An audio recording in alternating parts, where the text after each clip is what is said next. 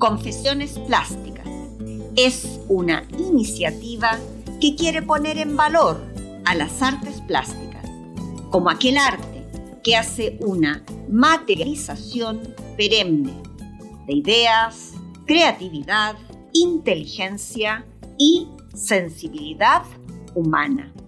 En este mundo actual, en este mundo que parece se nos cae a pedazos, es el arte plástico quien nos puede rescatar, pues el arte nos trasciende. Hola a todos. Aquí estamos en un nuevo capítulo de Confesiones Plásticas.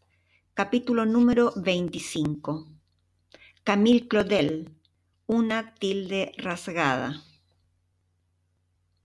Bien, haciendo recuerdos, en aquel entonces regresé de Miranda de Ebro con Antonio Machado en la piel.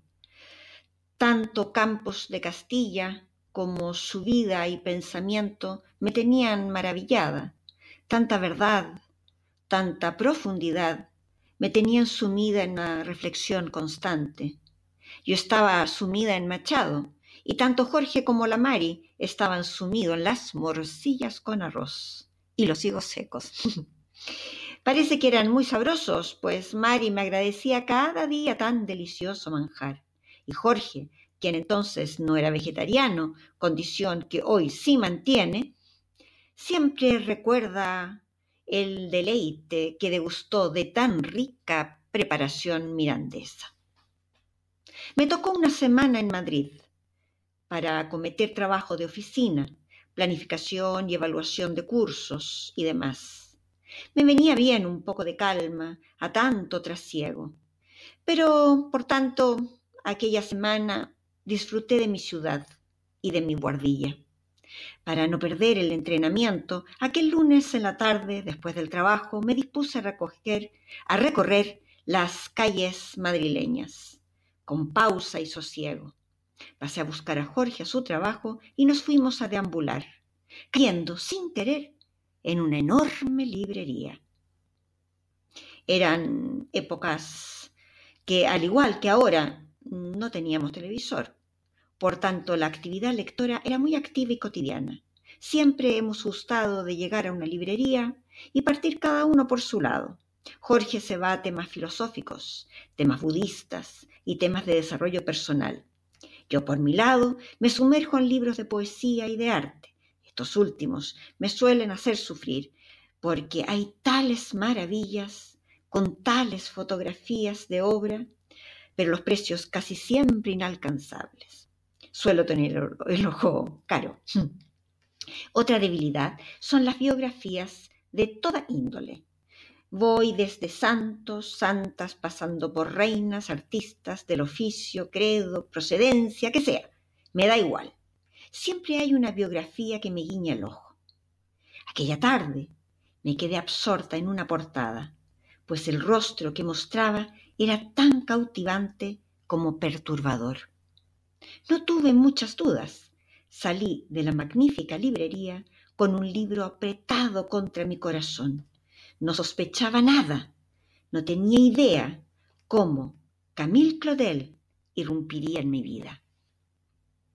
Llegamos a nuestra guardilla y después de picar algo nos sumergimos cada cual en su lectura.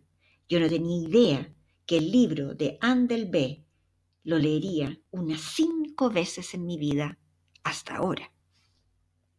Hurgar en la vida de un artista puede dar paso a muchas inquietudes. La obra plástica de un creador nos da pie para traspasar el umbral de lo externo, del envoltorio humano, y entrar en la vida más íntima, observar el corazón de quien dio vida a una obra y entonces vislumbrar el palpitar de un alma. Cuando ese umbral nos abre una vida como la de la escultora Camille Claudel, es nuestra alma la que solloza, es nuestro corazón el que sufre y es nuestra razón la que grita. Existen vidas dolientes e injustas y en ese saco está la vida de un genio de la escultura, que tuvo la desgracia de ser anulada, maltratada y negada, no solo por otro escultor, sino que también por su hermano, por su madre y por una sociedad completa. Camille tuvo todo en su contra. Más de 40 años después de la muerte de Camille, la actriz, directora de teatro y fundadora de la prestigiosa escuela Théâtre Go, la francesa Anne Delbé, reconstruyó la vida de Camille Claudel a partir de las cartas que ésta escribió durante 30 años desde su reclusión. Dichas cartas revelan una vida que limita con los extremos que un ser humano puede soportar y nos abren en carne viva lo que sintió y sufrió una artista plástica por el hecho de ser una mujer creadora. El 8 de diciembre de 1864 nace en Fer-en-Tardenois, Francia, Camille Anastasia Kendall María Nicola Claudel, más conocida como Camille Claudel. Pasó su primera infancia en Villeneuve-sur-Fer, sin conocer el mundo agitado de las grandes ciudades, ni menos la vida de la díscola ciudad de París.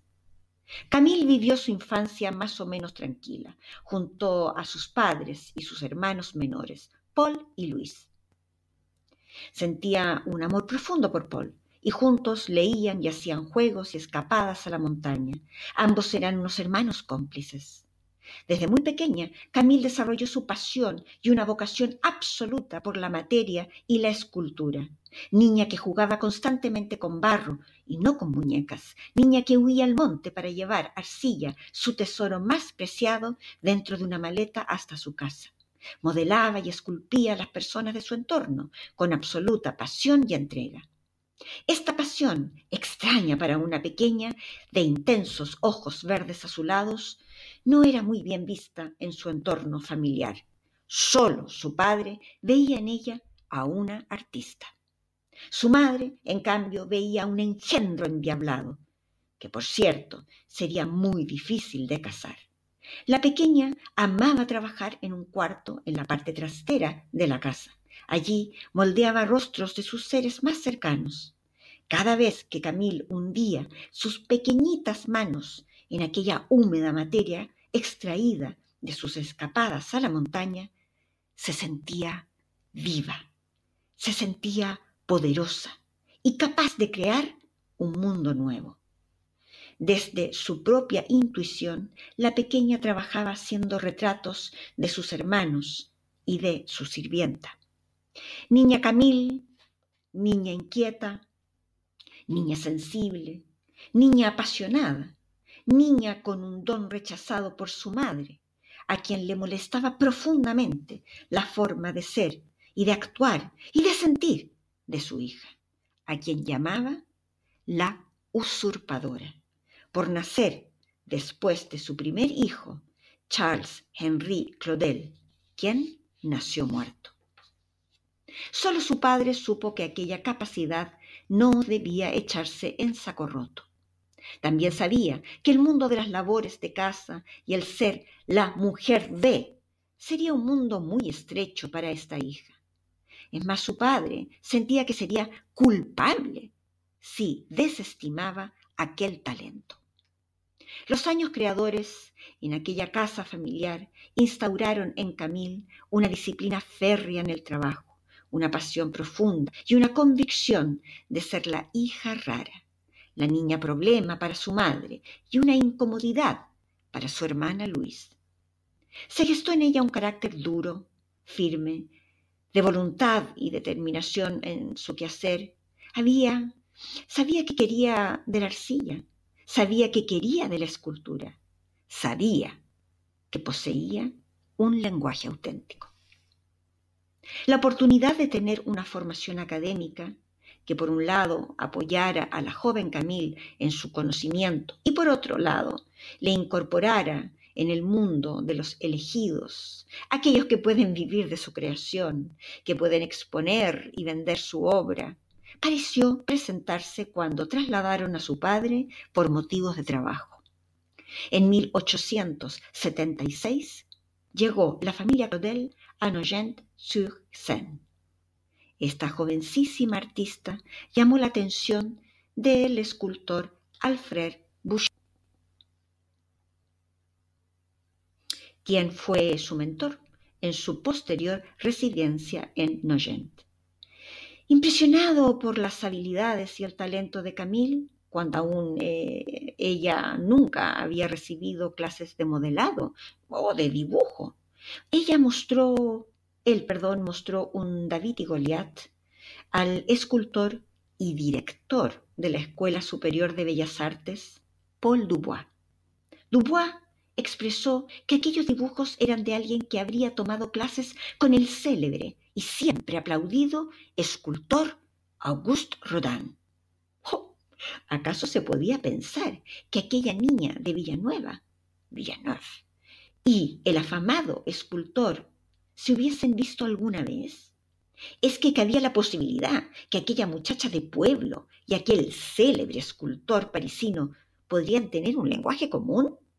¿Cómo puede ser que ella, que nunca había estado en París y que nunca había visto una obra del afamado escultor, tuviese una mirada, una búsqueda y un resultado similar en la creación escultórica? Los hechos acaecidos en la vida de una jovencísima Camille nos llevan a pensar que esta circunstancia solo otorgó penurias, desgracias y una muerte en vida a una mujer genio de la escultura. Aquella cercanía en el lenguaje solo le trajo desgracias. Camila entonces comienza a soñar con ingresar a la Escuela de Bellas Artes de París.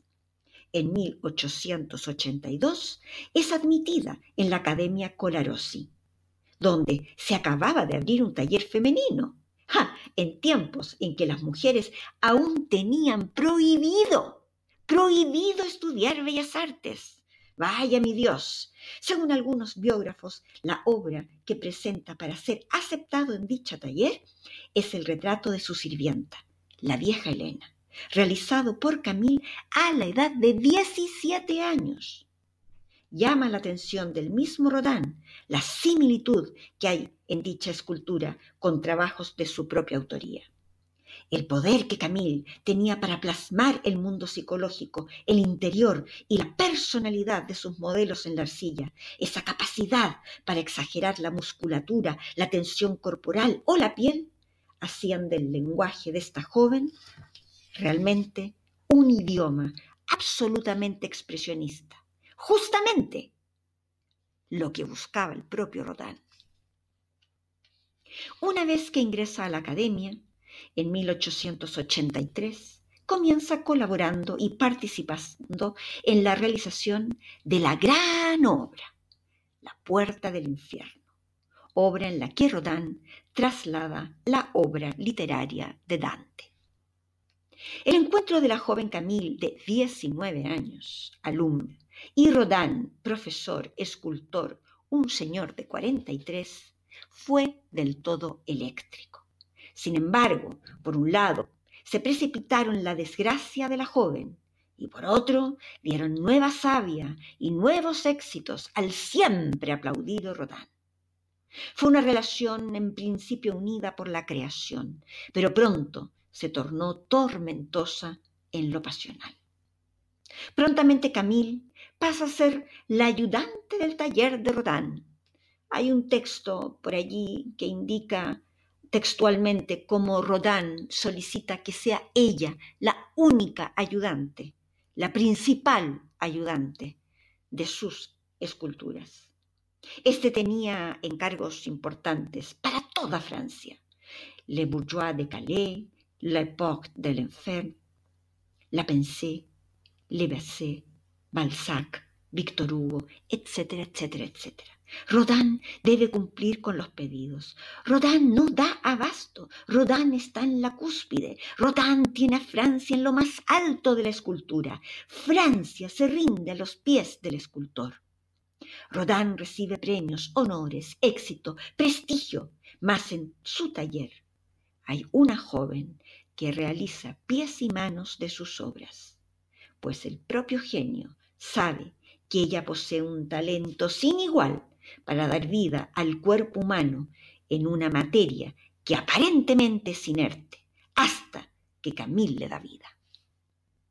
Lo único que se hablaba en París era sobre la promiscuidad de esta joven amante del genio, una más, una de tantas, siempre jóvenes, siempre bellas, siempre al servicio de los deseos del gran maestro.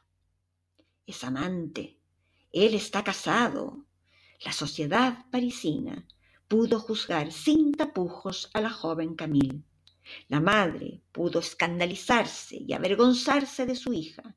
Sus hermanos pudieron recriminarla, repudiarla y denostarla. Mas su padre intentó abrirle los ojos a su adorada pequeña. Él supo decirle que dejara de trabajar para el maestro, que no olvidara que ella era una escultora con ideas propias, que trabajara para ella misma.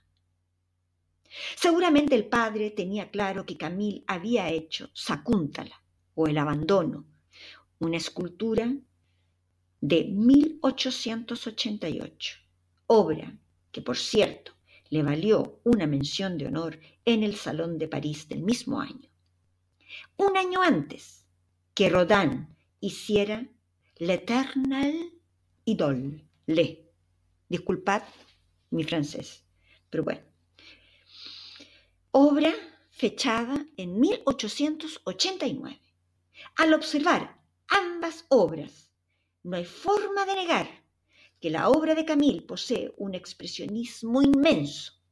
La tensión muscular de ambos cuerpos nos hablan, nos susurran, nos cuentan que allí hay una relación doliente, que hay una emoción que entre esta pareja hay un deseo en tensión. La obra de Rodin contiene cuerpos lisos, casi calmos, casi pasivos, sin tensión, ni pasión alguna, ninguna pasión ni musculatura que muestre aquel erotismo. Pero la sociedad parisina insiste. Él es el genio, ella la aprendiz. Él es el señor oficial de la Legión de Honor, ella la promiscua, ella es la demente. Está claro que Camille Claudel no cumplía con los estándares de lo que se podía pedir a una mujer de bien. Queda claro que Camille Claudel rompió los moldes fijados a las mujeres del siglo XIX. Observar en paralelo Sakuntala y L'Eternel Idol nos deja con interrogantes, nos hace ser suspicaces también nos hace sentir una rabia antigua que asoma a galopes. Hay textos en donde siguen nombrando a Rodin como su mentor. Junto a ellos, otros estudiosos y biógrafos aseguran que era secreto a voces de que Camille resolvía no solo pies y manos, como en la obra Los burgueses de Calais, sino que resolvía las dudas compositivas del maestro Rodin. Muchos historiadores coinciden en que algunas de las obras más aplaudidas de Rodin tienen las huellas de Camille. Y hoy por hoy hay, son muchos los que ya se atreven a aseverar que hay obras de Rodin que fueron hechas por la aprendiz. Rodin siguió casado por años con Rose Buret y tuvo a la joven Camille de amante, no a la única, por supuesto, lo cual no significaba que el escultor no tuviese relaciones con otras modelos del taller. Camille no solo sufrió la humillación pública de ser la querida, sino que sufrió también la humillación íntima de llevar un hijo en su vientre, ser obligada por Rodin a abortar sin que éste padeciese ninguno de los dos hechos, ni el embarazo ni el aborto. Camille tuvo varios intentos de separarse de Rodin. Se fue a vivir sola, junto a una montonera de gatos. Logró crear obras de una intensidad humana, universal y atemporal. Camille, la demente y promiscua, no conseguía espacios expositivos, no consiguió una plaza en la Escuela de Bellas Artes y malvivió con unos ingresos exiguos, ayudada siempre por su fiel y angustiado padre. En un camino paralelo corría su hermano, el también aplaudido poeta, ensayista, dramaturgo, diplomático y narcisista Paul Claudel, quien termina por convertirse en un fanático religioso. Su relación de infancia había sido muy unida, tierna, de complicidad absoluta. Paul adoraba a su hermana, al punto de que algunas voces indican que podría haber sufrido algún tipo de amor platónico hacia ella. Ese hermano al cual Camille le entregó toda su ternura nunca soportó la relación de su hermana con Rodin. Mas, sin embargo, no tuvo problemas para que, a petición de la misma Camille, Rodin moviese sus contactos para que Paul entrase a la escuela de diplomacia. Paul llegó a ser un referente máximo, un paladín del catolicismo francés, aplaudido y respetado, con altos cargos como diplomático. Ciertamente Camille comenzó a ser una molestia. Comenzó a estorbar vergonzosamente en la impecable reputación de Paul.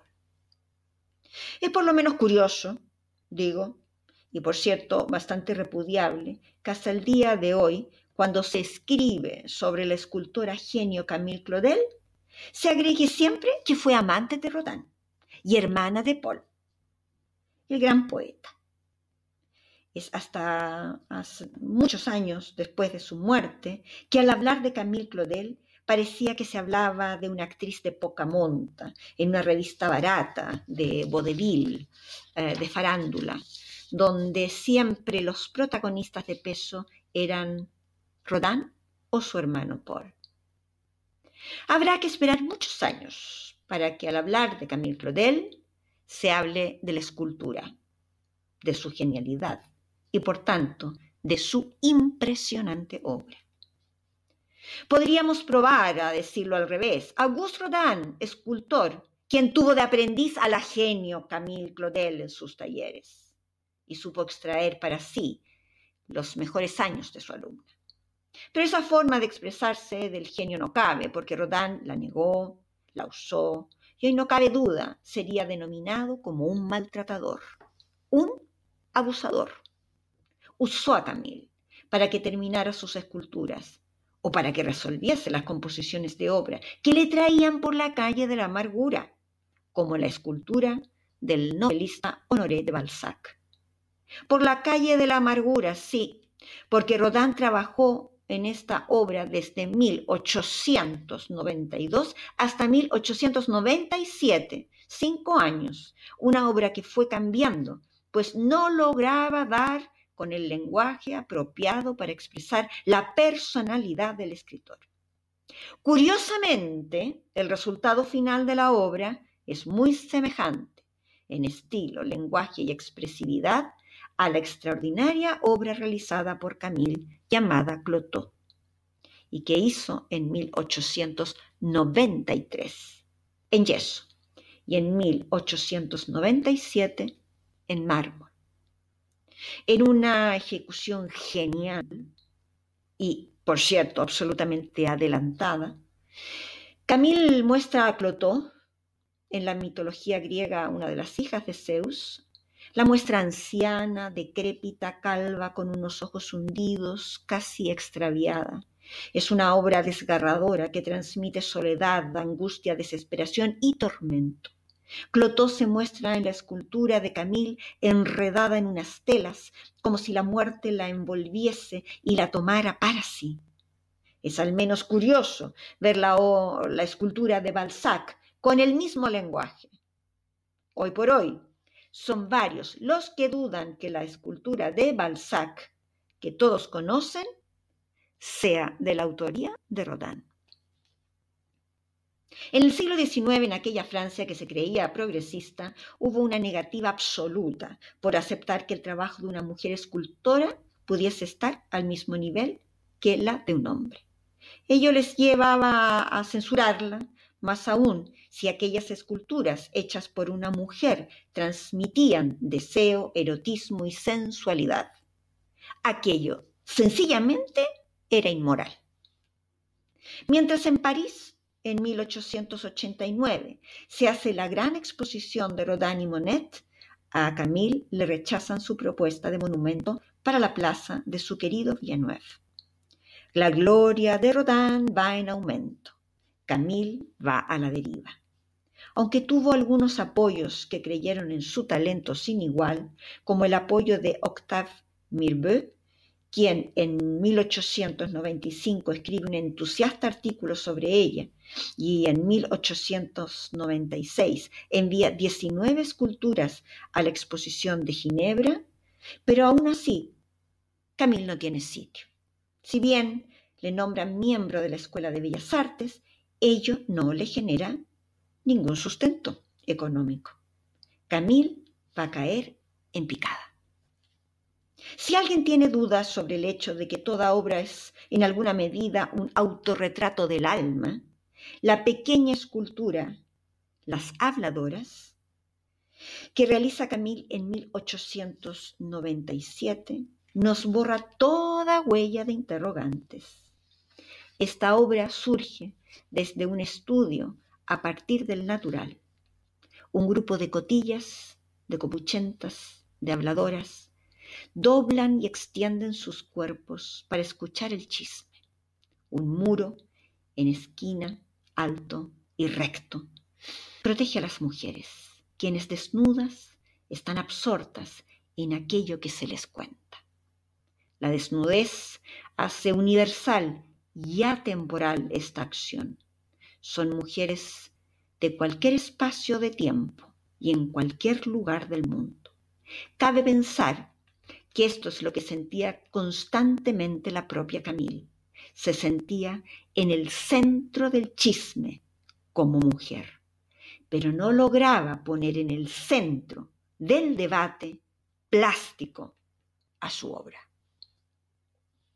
Tras años complejos, viendo sola, alejada de Rodin, viviendo casi en la indigencia, con pobres ingresos que prácticamente no le permitían tener materiales para trabajar ni para comer, la vida de Camille se hace muy difícil.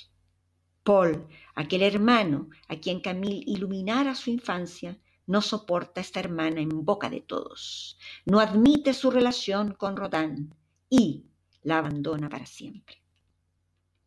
Anne Delvey, en su libro Camille Claudel, en aquel libro de 1989, a través de las cartas de la escultora, nos da a conocer un tipo de relación que hoy por hoy, solo en algunos países, lamentablemente no en todos, lleva nombres muy rotundos. Un hombre mayor, en la cima de su gloria como escultor, no tuvo reparos en enamorar, manipular, usar y extraer de una chica de 19 años lo mejor de su condición de joven, de mujer y de creadora. Luego cuando ésta ya no le sirve bien, pues lo supera en genialidad y se torna peligrosa, la desacredita y la abandona a su suerte, con toda la carga de ser la amante del genio. Hoy por hoy a un hombre con la actitud de Rodin se le denomina abusador y maltratador, sin más florituras. La ruptura definitiva con Rodin se produce en 1898. Camille comienza una escalada de trabajo casi obsesiva y fue cuando creó una de sus obras más famosas, La Edad Madura, obra expuesta hoy en el Museo d'Orsay de París. En ella se ven tres personajes y que a todas luces es una alegoría de su experiencia vital. Una vez más, el autorretrato del alma. Este grupo de tres se puede ver como un Rodán indeciso y contenido por su mujer y Camille de rodillas suplicante. Asoma con su expresionismo brutal aflicción de las difíciles relaciones humanas. Todo ello acentuado por un movimiento absoluto dado por diagonales de las telas que aportan gran rapidez al dinámico conjunto. Camille comienza una escalada de soledad, de angustia y de depresión. Así comienza a destruir sistemáticamente toda su obra. Es fácil imaginar y ponerse en la piel de esta artista, sumida en el frío invierno parisino, viviendo en un diminuto apartamento lleno de humedad, materiales, polvo, escayola, malnutrida y con el alma hecha trizas. Años de trabajo, años de ninguneo, años siendo el centro del cotilleo parisino, más aún viendo cómo Rodin cada día, cada día aumenta más y más su gloria, habiéndole usurpado ideas y obras. Todo ello hace que Camille no pueda más y caiga en el abismo. De tantas desgarradoras cartas escritas por Camille a su hermano, hay algunas que sencillamente dejan el alma rota abre comillas. He tardado mucho en escribirte porque ha hecho tanto frío que no podía tenerme en pie. Para escribirte no puedo meterme en la sala general, donde están todos y donde arde un fuego lento, mezquino. Hay un jaleo de mil demonios. Me veo obligada a meterme en la habitación, en el segundo piso, en donde hace tanto frío que me quedo helada, los dedos me tiemblan y no puedo sostener la pluma. No entro en calor en todo el invierno. El frío me cala los huesos y me parte en dos. He estado muy resfriada. Una de mis amigas, una pobre profesora del Instituto Fenelón, que vino a parar aquí, ha sido encontrada muerta de frío en su cama. Es horrible. Nada puede dar idea de los fríos de Monteverger. Y duran siete meses, ni uno menos. Cierra comillas. El 3 de marzo de 1913 fallece Luis Prosper Rodel, el padre de Camille. El 10 de marzo del mismo año, su hermano Paul y su madre firman la autorización para internar a Camille en Ville-en-Ferrar, maniatada y contra su voluntad. Posteriormente, en julio del mismo año, es trasladada a Montverger. El diagnóstico dijo, abro comillas, delirio sistemático de persecución basado en interpretaciones e imaginaciones falsas, una sistemática manía persecutoria y delirios de grandeza. Se cree víctima de los ataques de un famoso escultor. Camille pagó muy caro su talento. Rodin, vencido por los celos profesionales, no la ayudó. Más bien, la hundió, temeroso que le hiciese sombra.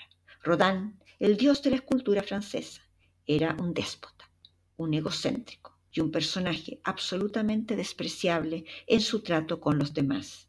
Y Camille fue su presa, su víctima, más castigada. Auguste Rodin nunca la visitó. Su madre, su hermana Luis, tampoco. Paul fue un par de veces. Camille se aferraba a su cuello, implorándole que la sacara de allí. Él obstuso y obseso, no accedió a ello. Se requería su firma para liberarla, y él no la dio. A pesar de los posteriores diagnósticos positivos de su evolución y que los informes médicos indicaban que estaba en condiciones de salir, que por favor alguien la fuese a buscar para que recuperase su vida, su hermano Paul jamás consintió que ello sucediera. Camille escribió cientos de cartas a su hermano Paul, algunas también a Rodin, mas su madre había dejado establecido que no recibiera visitas ni tuviese correspondencia. Ninguno utilizó su poder, y vaya que lo tenían, para responderle. Ninguno quiso mover su conciencia para rescatar a Camille hacia la vida. Una enfermera guardó aquellas cartas y quedaron en un sótano olvidadas, algo así como cuarenta años tras su muerte. Las cartas conocieron la luz y a través de ellas se reconoce una mujer sana mentalmente, diáfana, fuerte, llena de conocimiento y de claridad. Mas esa mujer tuvo que vivir 30 años en un manicomio. Nunca más salió de Montverger, nunca más vio la libertad, nunca más supo lo que era pasar un invierno abrigado, ni comer un plato en condiciones. Treinta años, ni más ni menos. Y fueran treinta, porque el 19 de octubre de 1943 Camille Claudel falleció en aquel manicomio. Nadie asistió a despedir su cuerpo, el cual finalmente fue arrojado a una fosa común. Muchos años más tarde, cuando un grupúsculo de parientes se interesó por saber sobre su morada eterna, se les informó que un incendio había arrasado con todo. Así se esfumó Camille Claudel de la vida de sus familiares, de la ilustre sociedad parisina, de la cultura francesa y del mundo del arte. así, de una plumada. La caligrafía que se puede observar en las cartas que se han hecho públicas de Camille, eh, siempre en las tildes de la letra T hay un exceso de fuerza, tal que éstas llegaban a rasgar el papel. Esas tildes fueron la única manifestación gráfica, cercanas a la plástica, que quedó de esos 30 años de encierro, lo único de todo el poder de esta genio de la escultura, de esta impresionante mujer, de tan impresionante vida trágica. Estando en el manicomio le dieron cuadernos, lápices para que dibujara. Ella se negó sistemáticamente. Quizás fue la única libertad que le quedaba el último atisbo de dignidad y de libre albedrío. Nunca más dibujó, nunca más trabajó la arcilla, nunca más esculpió. Así se negó el desarrollo del lenguaje de este genio. Si somos conscientes que Camille fue ingresada a la edad de 49 años, podemos hacer el ejercicio de imaginar dónde habría llegado si no hubiese estado 30 años en un manicomio. Picasso trabajó hasta los 91 años, Chillida hasta los 78, Goya hasta los 82 y el mismo Rodin hasta los 77. Camille Claudel fallece a los 79 años, pero podemos decir que falleció como escultora. Más bien fue asesinada como tal a los 49 años. ¿Hasta dónde podría haber llegado? Si tenemos en cuenta que Picasso pintó el célebre Guernica a la edad de 56 años. Chillida crea El peine del viento a los 53. ¿Qué magníficas obras podría haber legado al mundo la tempranamente encerrada Camille? Es curioso, por decirlo de una manera amable, que haya quienes aún se pregunten por qué no hay mujeres artistas, fíjate tú. Quizás la pregunta sea, ¿por qué se les niega la visibilidad? La sociedad ha sido una cómplice permanente en el ninguneo fácil de la mujer creadora y muy especialmente a aquella mujer que crea más allá de la maternidad. Mujeres como Camille pueden crear un mundo complejo y diverso que va mucho más allá de la, de la que es ser madre. Abro comillas. La imaginación, el sentimiento, la novedad, lo imprevisto surge de un espíritu desarrollado son cosas desconocidas para ellos, mentes obturadas, cerebros obstusos, eternamente cerrados a la luz, que necesitan a alguien que les provea. Le decían, nos servimos de una alucinada para encontrar lo que buscamos. Los hay que, al menos poseen estómagos agradecidos y serían capaces de dar alguna compensación a la pobre mujer a la que han despojado de su talento, un manicomio, ni siquiera el derecho a tener una casa propia, porque debo permanecer en, su poder. Es la explotación de la mujer, el aniquilamiento del artista a la que se quiere hacer sudar sangre. Cierro comillas. Una carta así, de esta rotundidad, de esta claridad, leída hoy en 2021 nos parece algo conocido.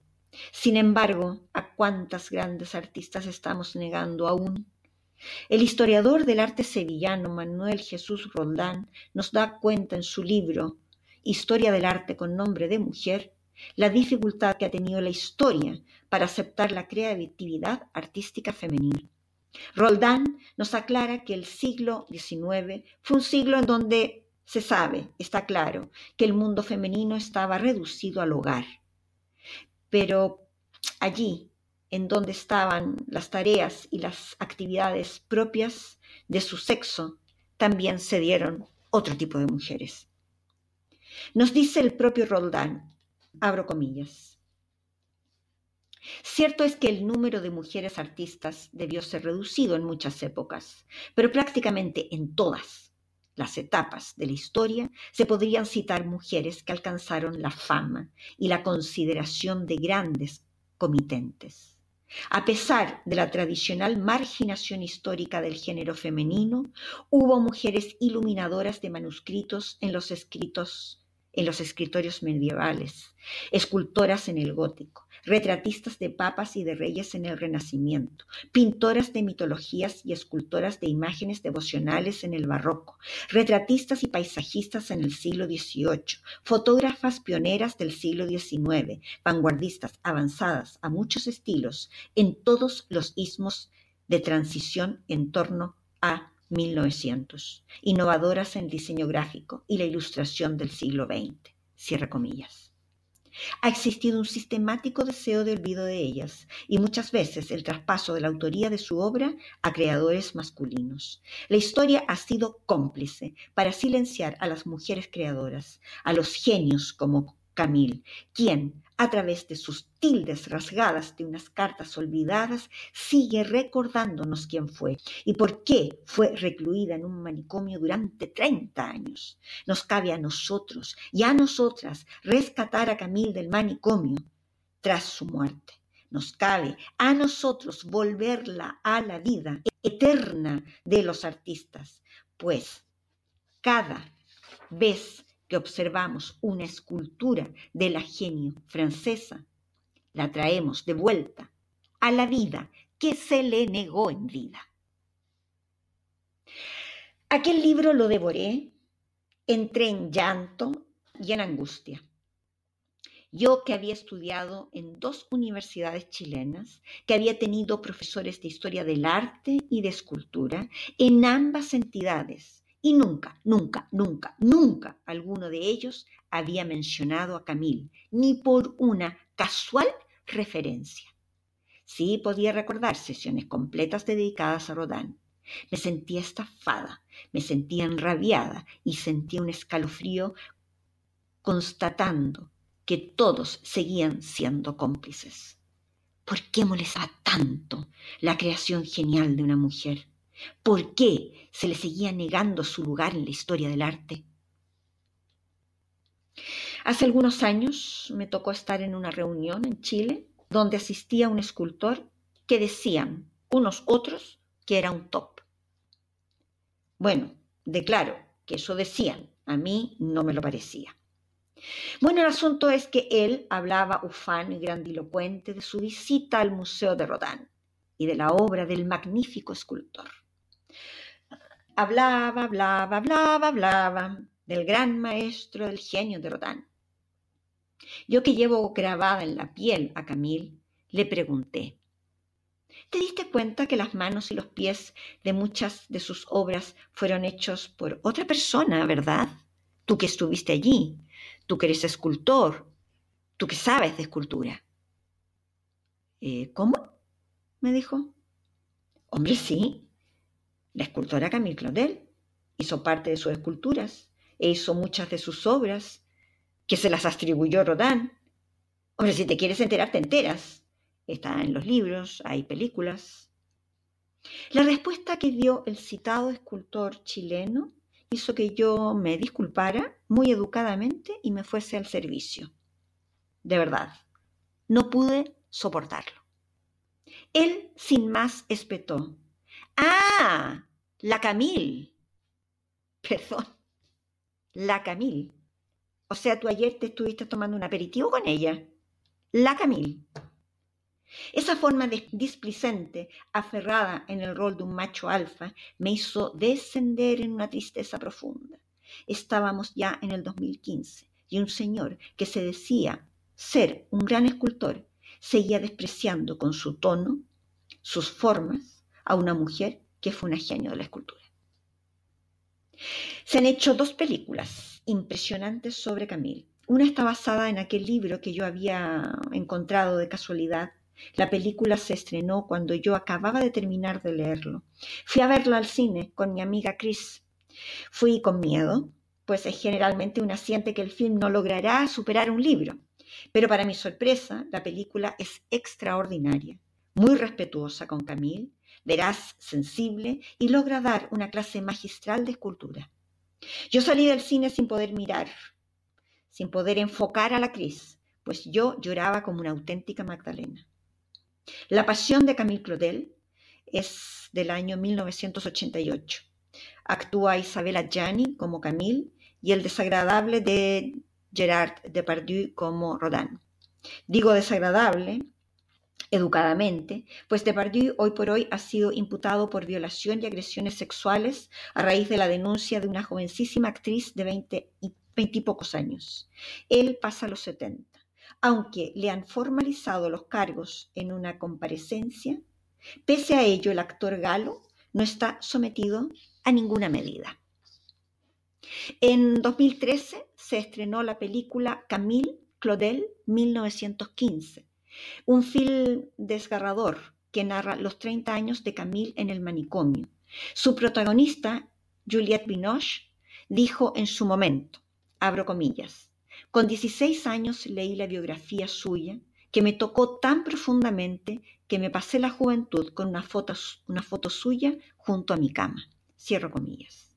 Binoche hace un trabajo muy fuerte psicológicamente, pues su único guion eran las cartas de Camille, un trabajo delicado, casi mudo, en donde todos los actores eran actores naturales, solo Binoche era eh, actriz.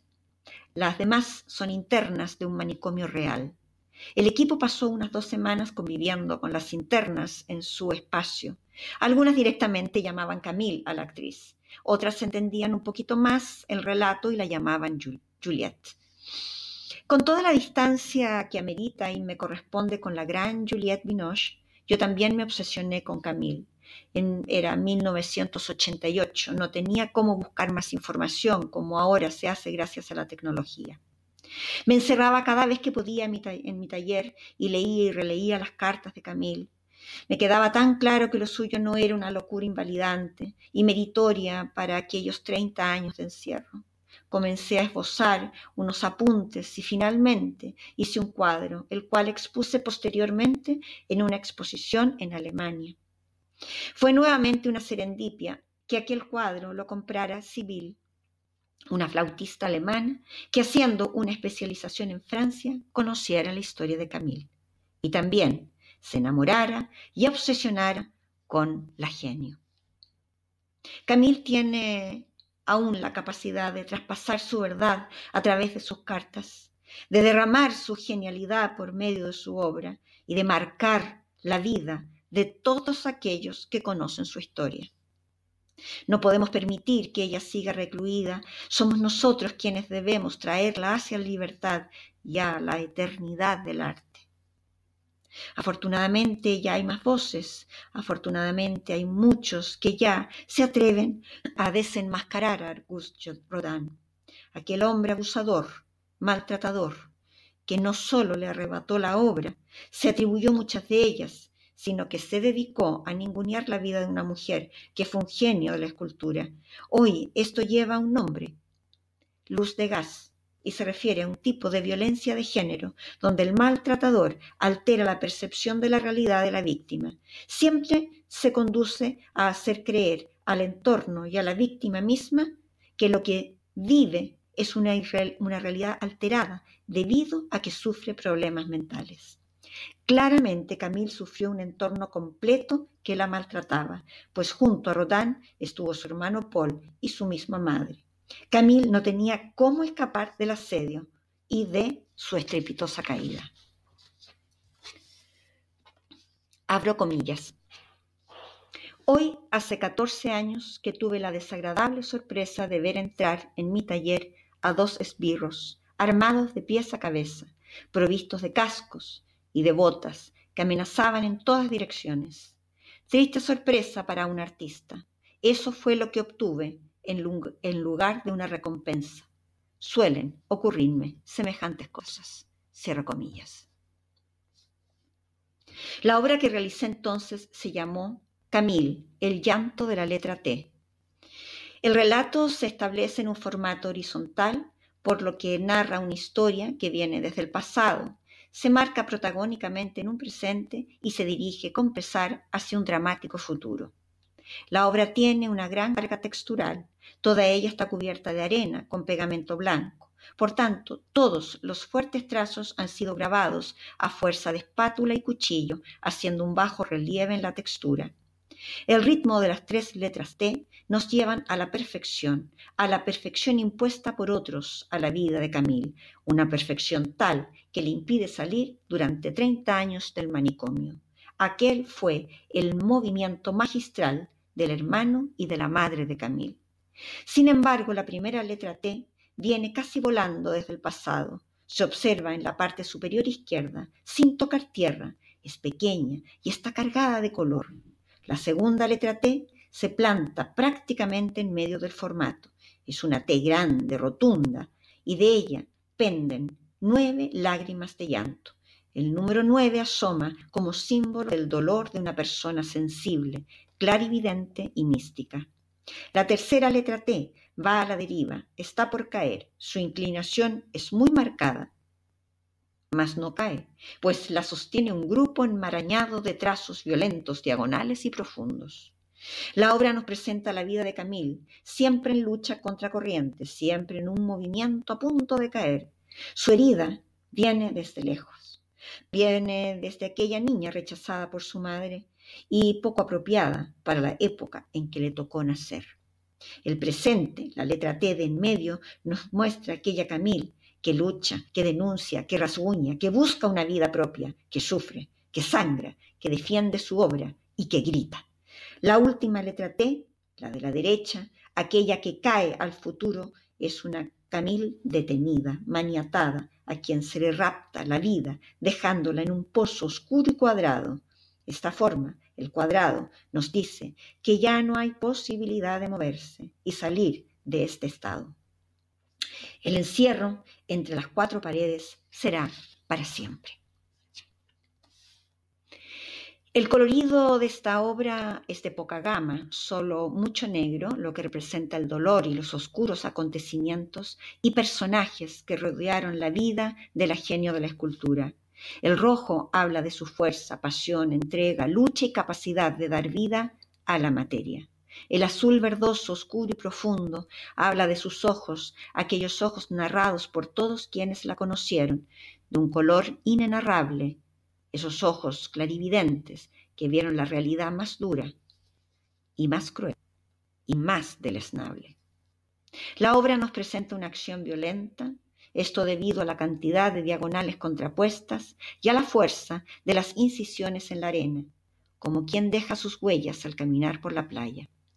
La única manifestación plástica que le quedó a Camille en los 30 años de manicomio fue su caligrafía.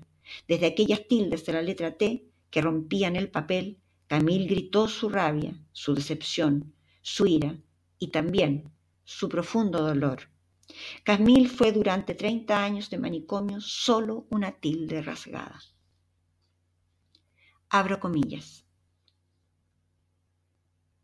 Me llamo Camille Claudel, eterna amante. Superé tu obra genial y sobreviví sola hasta que me arrastraron de mi pequeño apartamento, cuyas paredes sangraban por heridas de rabia. Aquí Así quiero ser recordada, como la mujer que descubrió el poder de la vida frente a una piedra inerte y conoció a su peor enemigo. Cierre comillas. En un siguiente capítulo, Córdoba, joyeros de piedras preciosas y joyeros de cucharas y tenedores, junto a la reunión más sui generis con artesanos franceses.